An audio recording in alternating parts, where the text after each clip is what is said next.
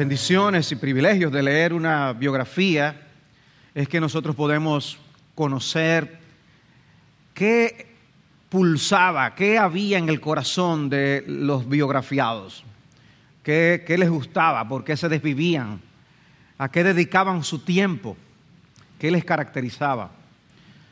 Cuando se trata de biografías de hombres de Dios del pasado, misioneros, eh, personajes importantes de la historia de la iglesia, es eh, bueno ver cómo eran personas que amaban al Señor con sus defectos, ah, algunos de ellos dedicaron sus vidas, sacrificaron sus vidas por la obra de Cristo. Pero vez tras vez, una de las cosas que se resalta es el hecho de que creían en Dios, confiaban en Dios. Algunos se destacaron más por eso que otros, como es natural pensar. Y uno lee la biografía de alguien como David Brainerd, David Brainerd, y uno no puede dejar de ver cuánto oraba y cuánto dependía de Dios en oración.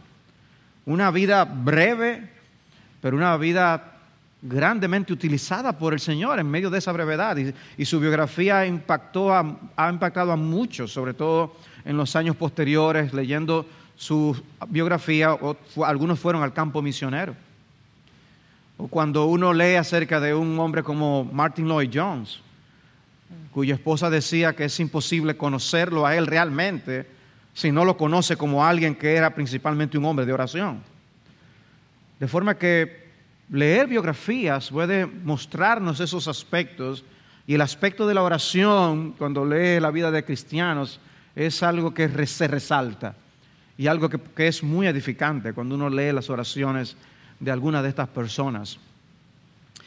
Y cuando uno lee acerca de Jesús y cuando uno lee los evangelios, es imposible no ver a Jesús como un hombre de oración y enfatizo particularmente hombre, de oración.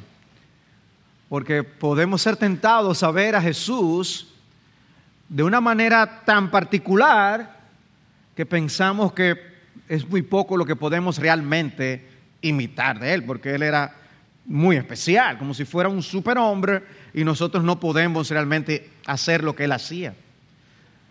Y por eso el primer punto y breve que quiero mencionar con ustedes es la, base para estudiar la vida de oración de Jesús. O sea, ¿por qué estudiar la vida de oración de Jesús? Porque surgen esas objeciones de que Jesús está tan por encima, tan, tan arriba que no podemos alcanzar su modelo y que por lo tanto no vale la pena. Después de todo se trata de el Hijo de Dios. Pero hermanos, no debemos dejar de considerar la verdadera y completa humanidad del Señor. Y cómo en esa humanidad Él dependía completamente de su Padre Celestial. Y vemos que eso se refleja de manera particular en su vida de oración. Esa dependencia del Padre en oración. Y por eso podemos aprender de Él. Pero de manera muy explícita, nosotros también vemos en las Escrituras que somos llamados a imitar a Jesús. No solo es el modelo eterno que Dios el Padre tiene al salvarnos de que seamos conformados a su imagen, sino que explícitamente somos llamados a imitarle, a, pisar donde Jesús pisó, a tener las actitudes que Jesús tuvo. Y eso debe ser algo que nosotros hagamos de manera intencional. Tratar de parecernos más a Jesús. Pero finalmente los apóstoles mismos pidieron a Jesús que les enseñara a orar. Y nosotros podemos hacer lo mismo. Podemos orar para aprender a orar. Orar a Él, que nos ayude a orar, que nos enseñe a orar, a tener el espíritu de oración, la actitud de confianza en Dios para orar. De manera que vemos que sí, que nosotros podemos acercarnos a la vida de Jesús y tenemos muchas cosas que aprender y una de ellas es con respecto a, la oración. Poder ir a los evangelios, poder ir a las escrituras y aprender de la vida de oración de nuestro Señor. Yo quiero que mi énfasis sea principalmente el modelo que Él es en cuanto a la oración para nosotros.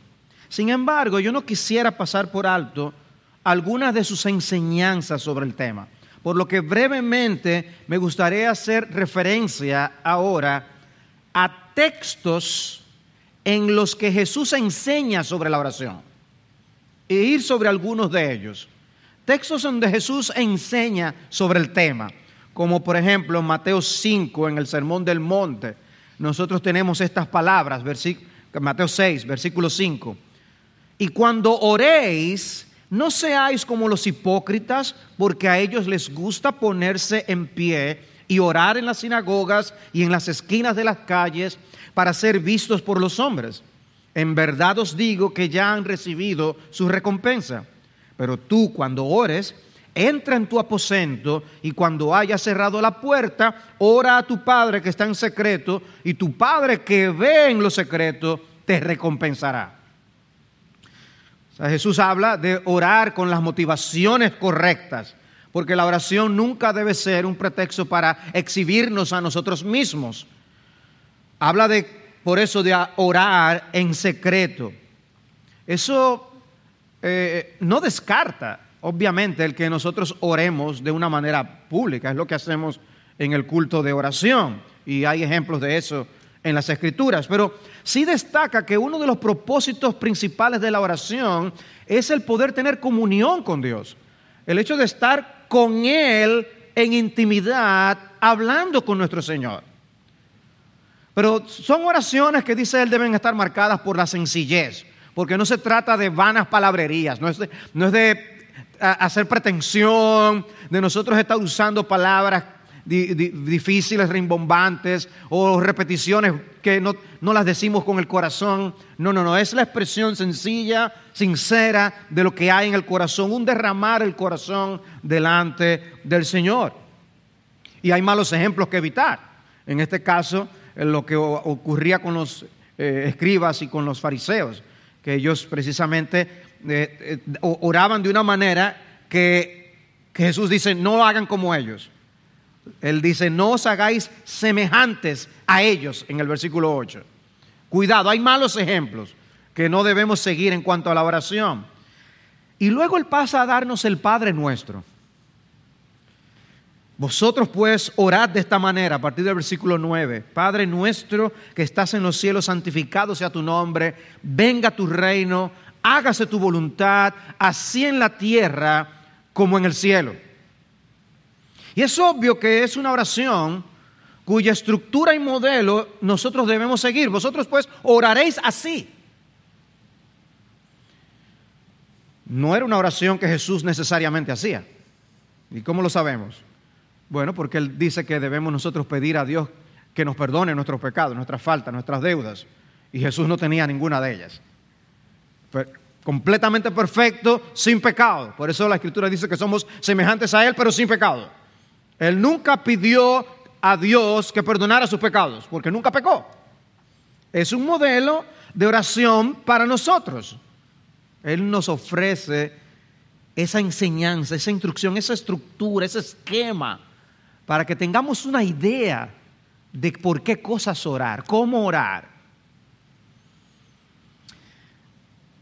Alguien compartió conmigo una porción del libro Asombro de Paul Tripp. Y él dice, la forma como Jesús nos pide que oremos es una oración que de alguna manera expresa asombro. Por eso él dice, la oración del Señor es un buen ejemplo para nosotros aquí. Y él llama el Padre Nuestro la oración del Señor, porque en inglés normalmente se expresa de esa manera, pero no es, no es la que el Señor hacía, es la que el Señor nos enseñó. La oración que Jesús nos enseñó a orar es una oración de asombro, antes de ser una oración de necesidad. Primero asombro y no necesidad. Desde Padre nuestro hasta hágase tu voluntad, la parte inicial de esta oración presenta una forma de pensar, de vivir y de acercarse a Dios que es inspirada por el asombro. Solo el asombro por Él puede darnos una idea clara y real de lo que necesitamos. Si empezamos simplemente a derramar necesidades, yo necesito esto y necesito esto, dice, no, no, no, estamos perdiendo de vista cómo orar realmente. Dice, muchas de nuestras oraciones son una lista egoísta de necesidades personales cuyo único propósito es hacer nuestras vidas un poco más cómodas. Con ellas tendemos a tratar a Dios como a un comprador personal más que como a un rey y padre que es santo y sabio. Esas oraciones se olvidan de la gloria de Dios y anhelan una mayor experiencia de las glorias del mundo creado carecen de temor, reverencia, maravilla y adoración. Al decirlas pareciera que estamos entrando a una tienda divina, no doblegando nuestras rodillas en adoración y alabanza. Son motivadas por el asombro propio y por nuestros placeres, en lugar de por el asombro hacia el Redentor a quien oramos. Obviamente, la oración modelo de Cristo sigue el orden correcto y se erige no solo como un modelo para nuestra oración personal, sino también para nuestros ministerios. Es solo cuando mi corazón es cautivado por el asombro por Dios que entenderé correctamente mi identidad. Y es solo cuando entienda correctamente mi identidad que podré ver mi necesidad verdaderamente y tener el deseo de abandonar mi plan por el plan de Dios, que es infinitamente más grande y glorioso. Por tanto, en el ministerio trabajamos para dar vista a los ciegos, para revelar la gloria que muchos pasan por alto y para inspirar asombro en los corazones que han sido capturados por el asombro horizontal. ¡Wow! ¿Pensamos así del Padre nuestro? ¿De la estructura del Padre nuestro? ¿Del esquema que nos provee para nuestra vida de oración? Porque eso es lo que Jesús está enseñando. Vosotros pues oraréis así. Pero en el capítulo 7, versículo 7, él dice, pedid y se os dará, buscad y hallaréis, llamad y se os abrirá un estímulo a la oración. Porque todo el que pide recibe y el que busca halla y al que llama se le abrirá. Y es en ese contexto que da el ejemplo de que, ¿qué padre le va a dar eh, una piedra a un hijo, una serpiente? Cuando el hijo lo que está pidiendo es pan y pescado. Si, Dios es el, mejor Padre, el Padre perfecto, ¿no vamos a ir a Él en oración? Pedid. Y se os dará qué estímulo para la oración. En Marcos capítulo 11, versículo 17, es cuando nosotros tenemos aquella expresión del Señor, cuando cita del Antiguo Testamento, mi casa será llamada casa de oración para todas las naciones. Cuando él saca a los cambistas del templo, dice, mi casa será llamada casa de oración para todas las naciones, pero vosotros la habéis hecho cueva de ladrones. Jesús estaba hablando del templo de los judíos. El diseño y los propósitos del templo fueron que el templo fuera un lugar de oración. Interesante. ¿Y cuál es la implicación de eso para nosotros en, el día de hoy como miembros del nuevo pacto. ¿Cuál es el templo en el nuevo pacto? Bueno, en, en Primera los Corintios el apóstol Pablo nos dice que hay una definición dual. Por un lado, nosotros somos templos del Espíritu Santo como individuos, pero también en Corintios nos dice que somos templo como la totalidad de los creyentes, como comunidad, somos templo del Espíritu Santo. Mi casa será llamada casa de oración. ¿Qué implicación tiene eso para nosotros? Eso significa que la oración debe ser algo que nos caracterice tanto como individuos como como iglesia. En aquella época era un templo físico a donde su pueblo se reunía y debía ser casa de oración. Pero el Señor espera lo mismo para que sus templos lo sigan haciendo en el día de hoy. Tú y yo como individuos, pero también como congregación, somos casa de oración. ¿No debería tener eso implicaciones? Nosotros como individuos y cómo deberíamos estar más caracterizados por la oración. ¿No debería tener eso implicaciones en nuestra vida como iglesia? Y cómo se muestra nuestra dependencia de Dios en oración? ¿No debería eso reflejarse en los cultos de oración?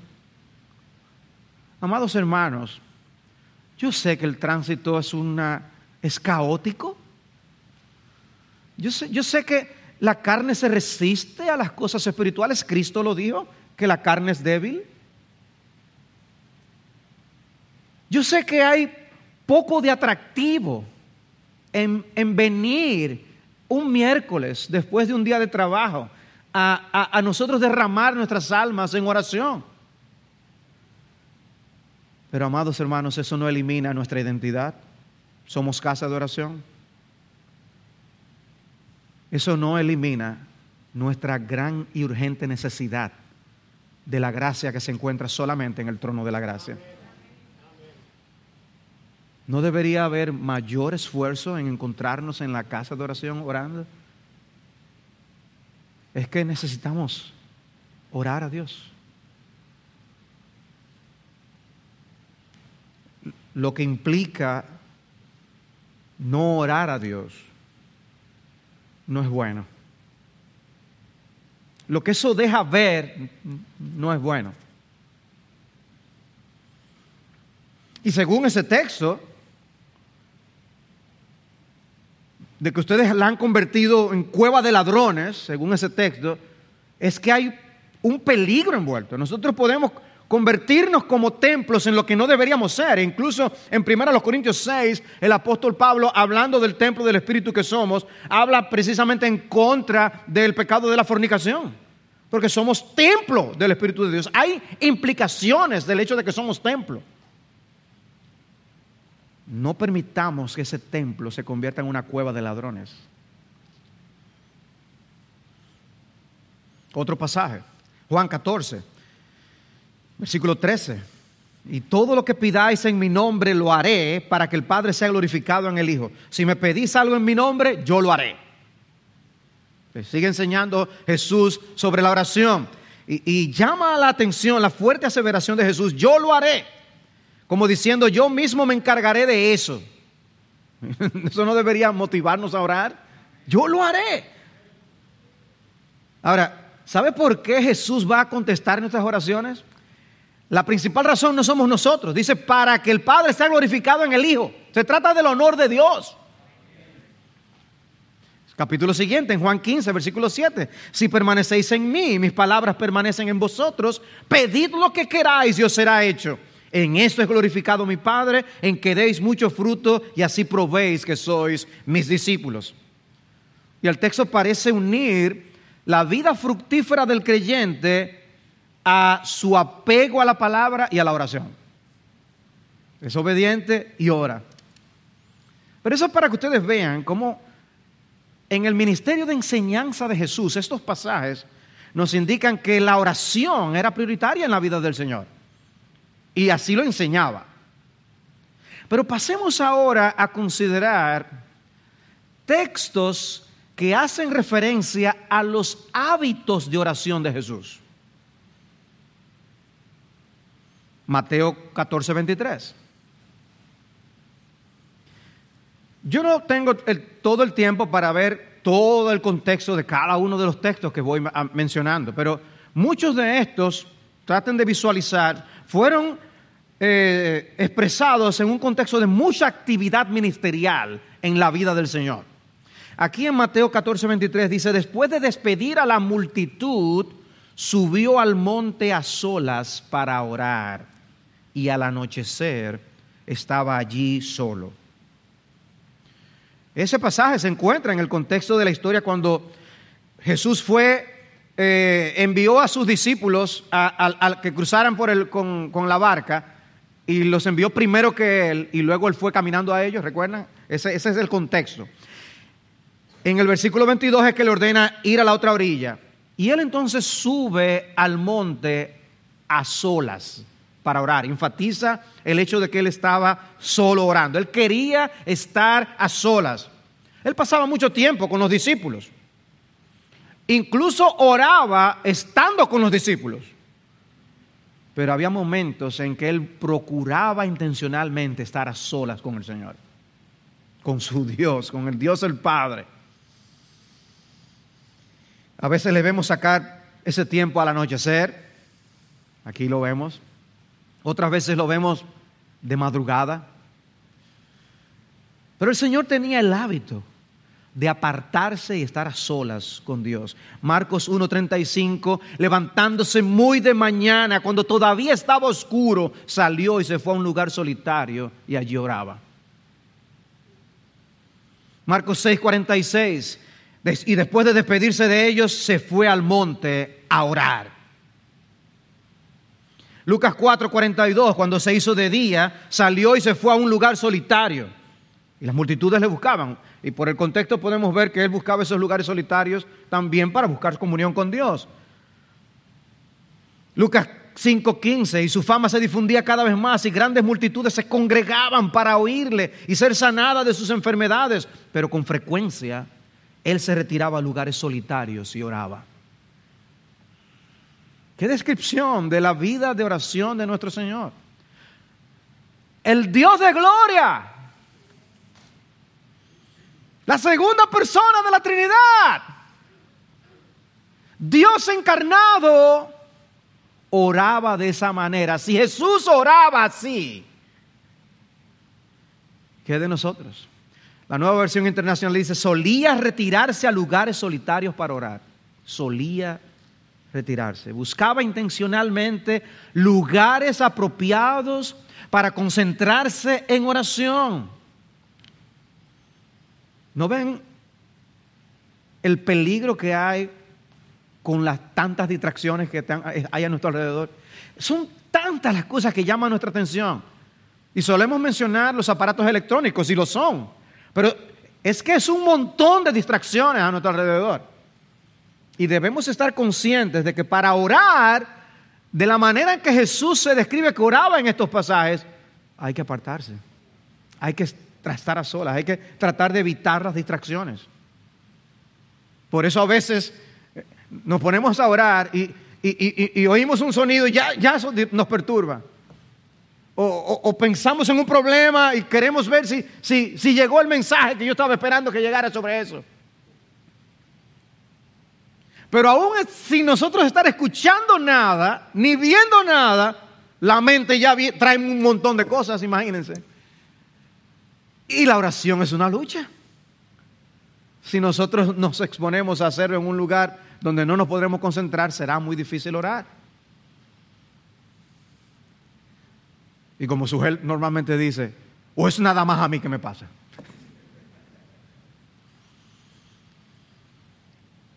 Él no permitía ni siquiera que las múltiples demandas de los demás le impidieran tener esos tiempos a solas con su Padre Celestial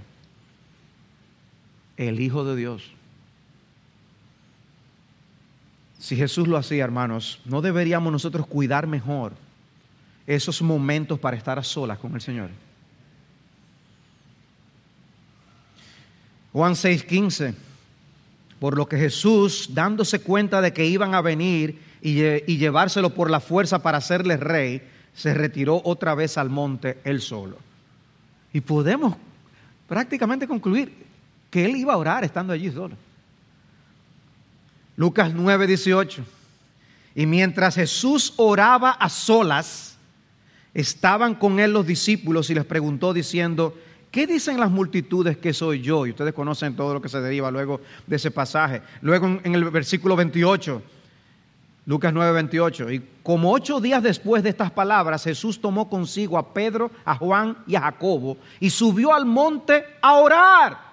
Nosotros leemos, y, eh, hay un encabezado que pone en nuestras Biblias, que no es inspirado, es eh, Jesús y la transfiguración. Y ya nuestra mente se va a la transfiguración. Ya nosotros comenzamos a leer simplemente transfiguración. Pero el texto dice que el Señor subió al monte a orar. La transfiguración ocurrió en un contexto de oración. Es interesante verlo. Dice, Mientras oraba, la apariencia de su rostro se hizo otra y su ropa se hizo blanca y resplandeciente. En el contexto de la oración ocurren cosas muy interesantes. Lucas 11.1. Y aconteció que estando Jesús orando en cierto lugar, cuando terminó, le dijo uno de sus discípulos, Señor, enséñanos a orar, así como Juan enseñó también a sus discípulos. Jesús estaba orando, los discípulos no estaban escuchando qué estaba él orando en ese momento, pero al verlo orar, me imagino que deben haber recordado las muchas escenas de Jesús orando y la forma como Jesús ora, el contenido de lo que Jesús oraba.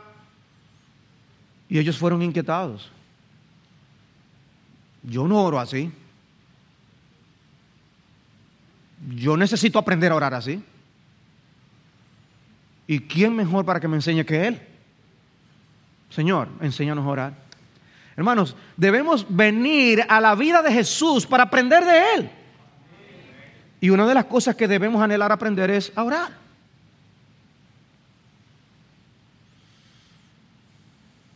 Jesús oró aún intercesoramente. Lucas 22, 31, el contexto de cuando Satanás pide para zarandear a los apóstoles. ¿Recuerdan ese texto? Lucas 22, 31. Simón, Simón, mira que Satanás os ha reclamado para zarandearos como a trigo, pero yo he rogado por ti para que tu fe no falle. O sea, ya, ya Jesús había orado por él. Él lo que está haciendo aquí es diciéndole a Pedro lo que estaba ocurriendo en el mundo espiritual para que él estuviera apercibido. Y le deja saber de paso, mira, yo he orado por ti esto nos enseña que debemos orar por los demás, orar los unos por los otros. Y aún hasta compartir que estamos orando por el otro. Déjale saber. Esta mañana, uno de los pastores me envió un mensaje simplemente para confirmarme que había estado orando por mí. ¡Wow! Eso alegró mi corazón. ¡Qué bendición! Me tienen pendiente, oran por mí. Y lo mismo puedes hacer tú. Orar por otro y dejarle saber que tú estás orando por ellos. Eso fue lo que Jesús hizo aquí. Qué bendición. Pero nos dice algo del hábito de oración de Jesús. Ahora, no solamente le vemos con el hábito de la oración en su vida de comunión con Dios el Padre como parte central de su vida sino que también le vemos en oración en un contexto ministerial. Y esas son cosas que a veces se entrecruzan cuando uno está leyendo el Nuevo Testamento, eh, que son oraciones personales y que son momentos de oraciones ministeriales. Nuestras vidas se entrecruzan. Eh, nosotros como pastores podemos estar orando por nosotros y de repente oramos por la iglesia, oramos por un ministerio, eh, se entrecruza, pero podemos ver algunas de estas cosas en el Nuevo Testamento. En su bautismo, desde que inicia su ministerio. Es interesante, Lucas 3:21. Y aconteció que cuando todo el pueblo era bautizado, Jesús también fue bautizado. Y mientras él oraba, el cielo se abrió. Y es en ese contexto que el Espíritu desciende como paloma, que el Padre habla desde los cielos, este mi hijo amado, en quien tengo complacencia. Interesante. O sea, cuando pensamos en el bautismo del Señor, pensamos en Él orando. Porque eso es lo que dice aquí. Y mientras Él oraba, el cielo se abrió. Él inició su ministerio en oración, en ese momento tan especial. Cuando escogió a los apóstoles. Lucas 6, 12 y 13. En esos días Él se fue al monte a orar y pasó toda la noche en oración a Dios. Cuando se hizo de día, llamó a sus discípulos y escogió doce de ellos, a los que también dio el nombre de apóstoles. ¿No podía Dios decirle de manera inmediata y directa cuáles eran los doce? ¿No podía Dios el Padre decirle? Sí, no, no podía él, no lo sabía él como Dios. Sí. Pero aquí vemos a, a Jesús, Dios hombre, dependiendo de su Padre Celestial. Y antes de tomar una decisión tan importante, dedicando toda la noche a orar por eso. Si Dios lo permite, dentro de un par de semanas estaremos dando inicio a una nueva serie de sermones sobre la vida de David. Y una de las cosas que vamos a ver es cómo David fue seleccionado para ser rey. ¿Recuerdan cuando Samuel va a la casa de Isaí y, llega el más alto y hermoso y dice, este es seguro, dijo Samuel. Y Dios tiene que aclararle, mira, no juzgue las cosas como la apariencia, como juzgan los hombres. Dios lo que juzga y ve es el corazón. Dios le pudo haber dicho a, a Samuel, mira, es este, busque, que mandan a buscar desde el principio, pero no lo hizo.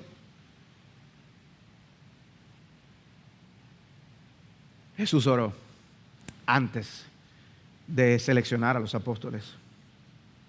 Toda la noche. Wow, toda la noche. ¿Eso era porque al otro día él se iba a quedar durmiendo hasta mediodía? No tenía muchas responsabilidades. Hermanos, no pensemos ni por un instante que Jesús podía orar largamente porque su horario se lo permitía y no tenía cargas y responsabilidades como nosotros. Es cierto que podemos mantener un espíritu de oración a lo largo del día y orar sin cesar, Primera Tesalónica 5:17. Pero también es cierto que hay lugar para oraciones más prolongadas y pausadas. Momentos que buscaremos en los que donde no queremos estar presionados por el tiempo. Y si Jesús veía necesario hacer lo que de ti y de mí, hay momentos especiales que demandan momentos especiales de oración. Pero recuerda, estamos hablando aquí de oraciones privadas. Ora todo lo largo que tú quieras. Con las oraciones públicas debemos tener el cuidado de no hacerlo para exhibirnos, porque no es el hecho de que sean largas lo que hace que sean buenas oraciones. Por eso el Señor condenó a los escribas y fariseos, que por pretextos hacían largas oraciones. En los cultos de oración, hermanos, se recomienda la brevedad. A menos que sea un tiempo especial que permita orar por mayor tiempo. Mateo 9:35. Y Jesús recorría todas las ciudades y aldeas enseñando en las sinagogas de ellos, proclamando el Evangelio del reino sanando toda enfermedad y toda dolencia, mucha actividad, ¿verdad? Y viendo las multitudes, tuvo compasión de ellas, porque estaban angustiadas y abatidas como ovejas que no tienen pastor. Entonces dijo a sus discípulos, la mies es mucha, pero los obreros pocos. Por tanto, rogad al Señor de la mies que envíe obreros a su mies. Lo que Jesús hace al pasar esa noche orando, toda la noche orando a Dios antes de seleccionar a los apóstoles, es lo mismo que vemos reflejado en este texto de Mateo capítulo 9. Dios es el Señor de la mies. A Él hay que rogarle por los siervos de esa mies. Es Dios quien da líderes. Y por eso aquí dice, rogad al Señor de la mies. Exhorta a los discípulos a orar a Dios para que Él equipe a su pueblo con los líderes que Él envía. Hay urgencia de proclamar las buenas nuevas a las ovejas que no tienen pastor. Pero hay una urgencia en que pidamos a Dios que sea quien nos envíe. Porque si nos desesperamos podemos poner, colocar y poner a los hombres que no están llamados por Dios a hacer semejante labor. Ahora observen algo. Y es que Jesús está pensando mucho más allá que en su propio ministerio terrenal. Él está interesado en los líderes que surgirán aún después de los apóstoles. Jesús pasó toda la noche orando previo a la selección de los apóstoles y aquí nos instruye a que no pretendamos hacer ministerio en nuestras propias fuerzas con nuestra propia sabiduría. No se trata de nosotros, sino del reino de Dios. Tenemos que hablar con el Señor de la mies. Él debe suplirnos. Dependemos de Él. Por tanto, rogad al Señor de la mies. Señor, envía obreros a tu mies. Señor, envía obreros a tu mies. ¿Estamos rogando por eso? Roguemos al Señor. Él nos dice que debemos hacerlo. Somos absolutamente dependientes del Señor. Y eso se va a reflejar en aquellas cosas por las que oramos, en la frecuencia con que oramos, en la actitud con que nosotros oramos. Pero pasemos a otro, otro momento de la vida del Señor. El ministerio del Señor iba a desembocar en su muerte. Y para llegar a su muerte hay que atravesar por Getsemaní. Cuando Jesús oró en Getsemaní. En unos momentos yo les voy a leer lo que Jesús oró en Getsemaní, el contenido, lo que dijo. Pero por ahora lo que yo quiero es hacer referencia al hecho de que Jesús luchó en oración de una manera muy especial justo antes de hacer el gran sacrificio como el Cordero de Dios que quita el pecado del mundo. Fue un momento de gran tristeza y angustia, dicen los evangelios. Y en esa condición él suplicó a Dios. ¿Recuerdan ustedes lo, que Santiago nos instruye en Santiago capítulo 5? ¿Sufre alguno entre vosotros que haga oración? Eso fue lo que hizo Jesús. Él estaba grandemente angustiado y lo que hizo fue orar. Y en esa ocasión él no quiso estar solo. En esa ocasión él quiso estar acompañado con Pedro, con Jacobo y con Juan. Ahora los dejó y a cierta distancia se fue a orar. Y dice el texto en Mateo 26 que él cayó sobre su rostro. Era un momento muy particular. Cuando el libro de Hebreos reflexiona sobre esto, dice en Hebreos 5:7 que Cristo en los días de su carne habiendo ofrecido oraciones y súplicas con gran clamor y lágrimas al que podía librarle de la muerte, fue oído a causa de su temor reverente. Qué descripción de, ese momento. Súplicas, oraciones con gran clamor y lágrimas.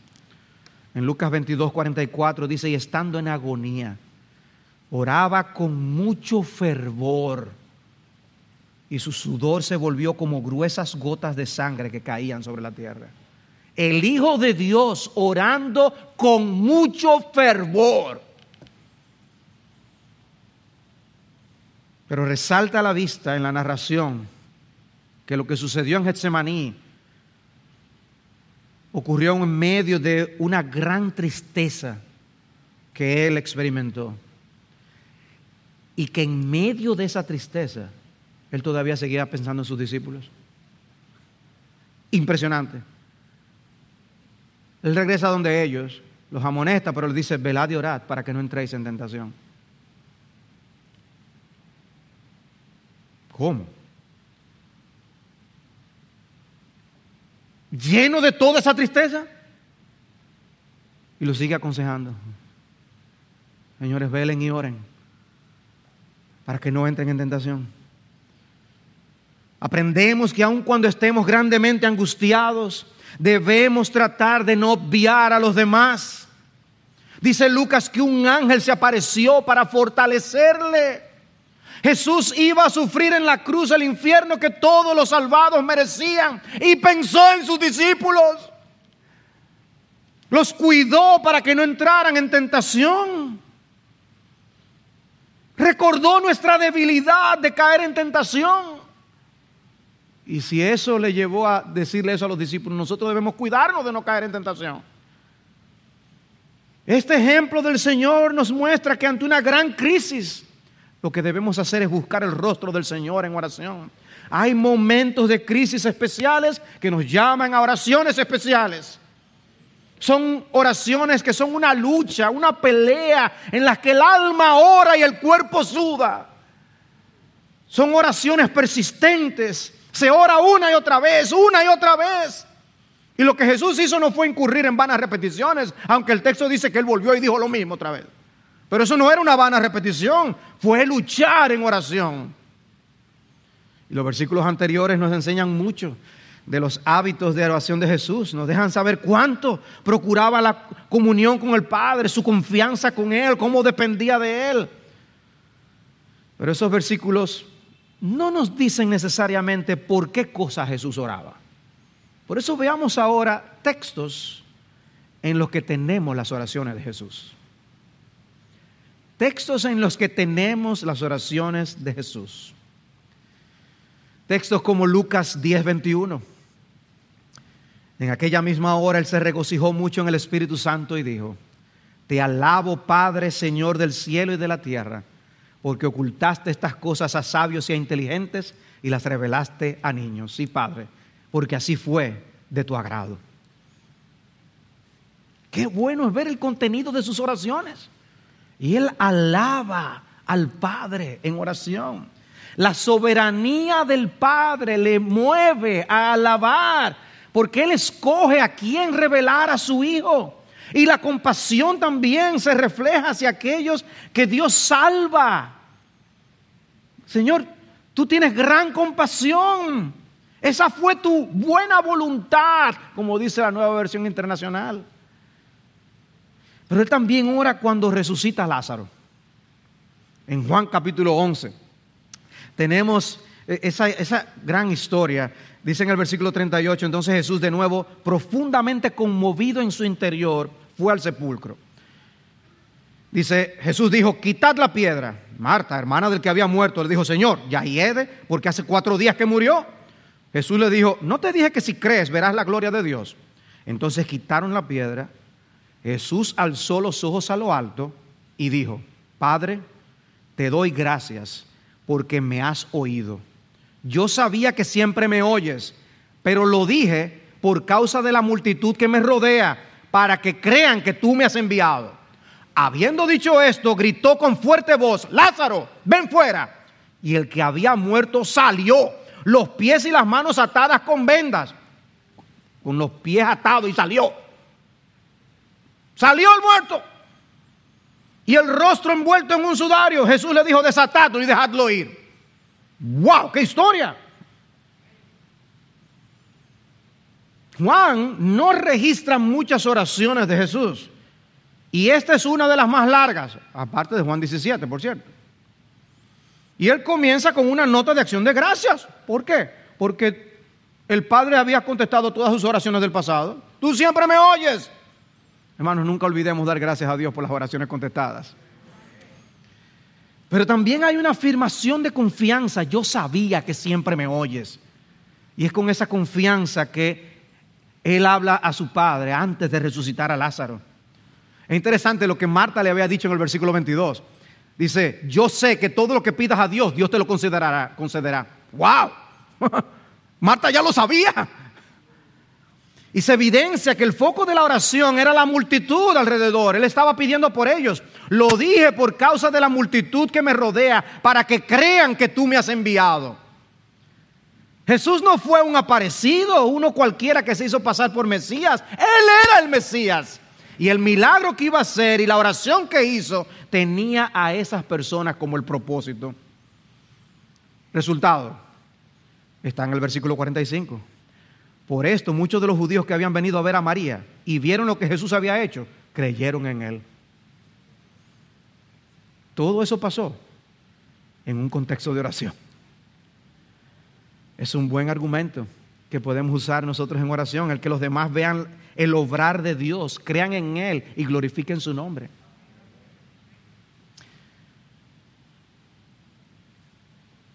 Oración antes de dar un discurso sobre su muerte en Juan 12, 27, hay una oración bien breve allí.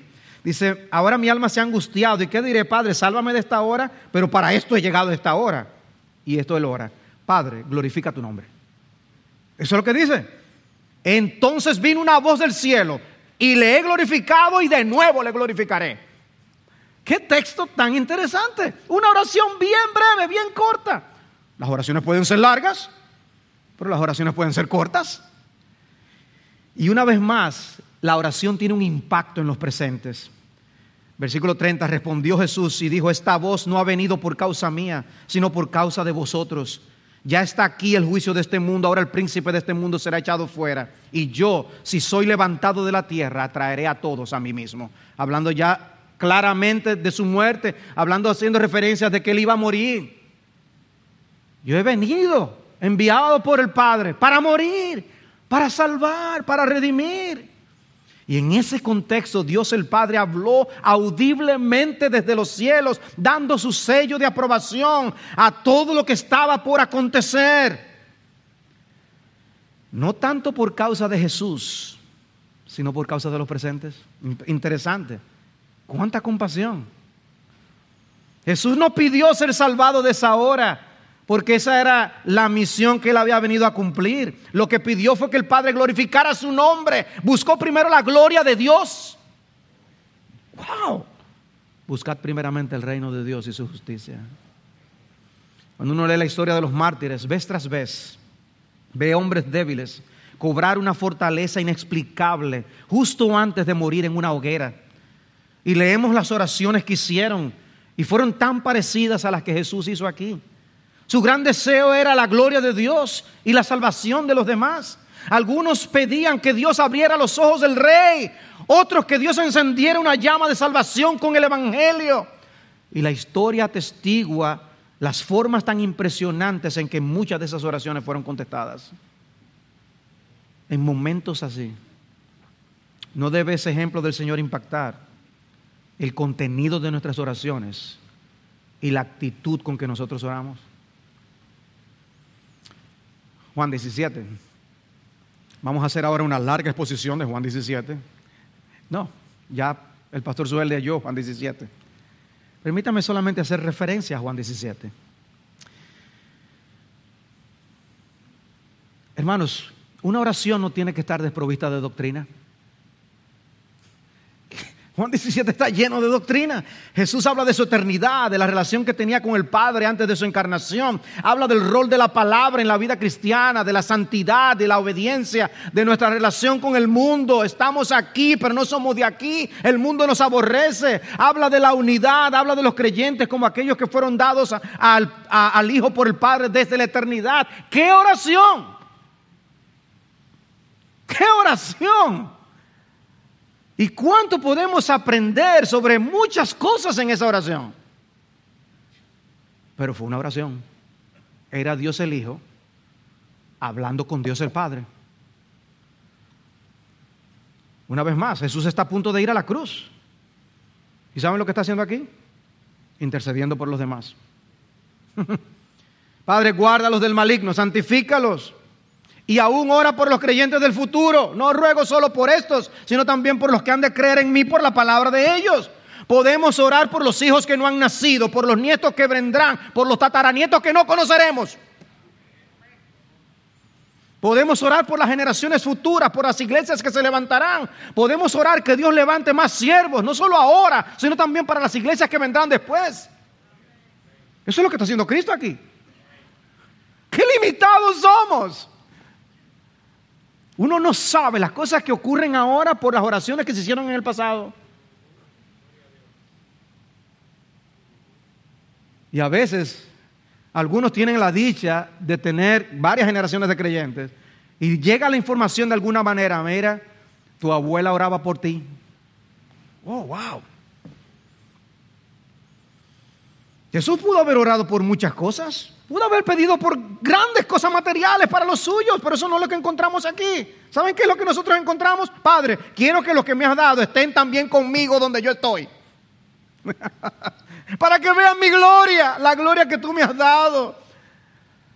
Pudo haber orado para que no padecieran persecución, pero no fue eso lo que hizo. Sencillamente declaró que el mundo los aborrecería. Y esto fue lo que pidió. Yo les he dado a conocer tu nombre y lo daré a conocer para que el amor con que me amaste esté en ellos y yo en ellos. Si alguien sabía qué pedir, era Jesús. qué oración. Hermano, no debemos decir, Señor, enséñanos a orar. enséñanos a orar. Su oración en, en ese maní le hacía referencia a esto, pero ¿qué fue lo que él dijo realmente? Padre, si es tu voluntad, aparta de mí esta copa, pero no se haga mi voluntad, sino la tuya. Una rendición de su voluntad a la voluntad del Padre. Señor, no mi voluntad, sino la tuya. ¿Qué aprendemos de ahí? Hermanos, que debemos buscar más la voluntad de Dios que la nuestra. Pero también vemos a Jesús orar en la cruz. De las siete palabras de Jesús en la cruz, tres son oraciones. Y la primera fue una oración intercesora. Padre, perdónalos, porque no saben lo que hacen. Lucas 23, 34. Wow. Esas personas no le habían pedido perdón, pero Jesús estaba más dispuesto a perdonarlos en medio de las más difíciles de las situaciones. ¿Estás tú dispuesto a perdonar así, aun cuando no te hayan pedido perdón? Y aquí podemos ver un ejemplo más de alguien que vivía lo que enseñaba, porque Él nos instruye a amar a nuestros enemigos y a incluso a orar por ellos. Y Él mismo lo hace. Aquellos que pecaron tan horriblemente contra el Hijo de Dios, recibiendo el beneficio de que el Hijo de Dios intercediera por ellos. ¡Wow!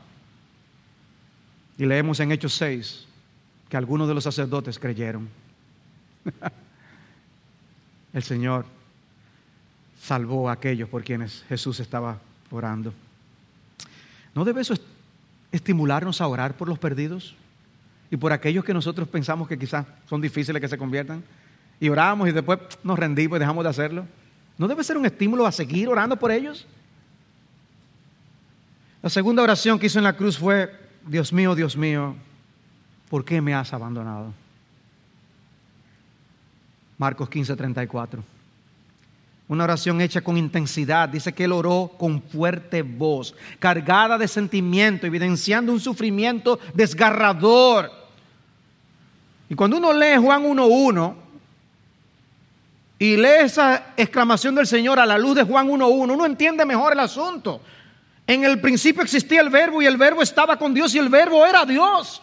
Había una comunión eterna entre el Padre y el Hijo. Dios el Hijo había vivido desde la eternidad en plena y absoluta comunión con el Padre. Hermanos, la tragedia que vemos aquí no es que Jesús murió. La tragedia que nosotros vemos aquí es que Dios el Padre abandonó a su Hijo. Dios mío, Dios mío, ¿por qué me has abandonado? Una pregunta que sale del corazón, ¿por qué? Que no es un incentivo a las dudas es un incentivo a que expresemos nuestro corazón en la presencia de Dios. Con reverencia. Pero habla con Él de tus luchas, habla con Él de las cosas que tú no entiendes. Lo grande del caso es que nosotros sí sabemos la respuesta del porqué del abandono de Jesús. Sucedió para que pudiera ser nuestra propiciación al recibir toda la descarga de la ira de Dios que debimos recibir nosotros. Y la tercera oración fue, Padre, en tus manos encomiendo mi espíritu. En todas las fases de su vida, confiando en el Padre, incluso en su muerte. El Salmo 16, que es mesiánico, dice, tú no abandonarás mi alma en el Seol, ni permitirás a tu santo ver corrupción. Dios el Padre no lo iba a dejar muerto, lo iba a resucitar. Y nosotros debemos expresar tal confianza como la que Jesús expresó en este lugar. Amados hermanos, Espero que a ti te haya ocurrido como a mí. Que hacer ese recorrido por todos estos pasajes nos muestre el lugar que tenía la oración en el corazón y la vida de nuestro Señor y Salvador Jesús.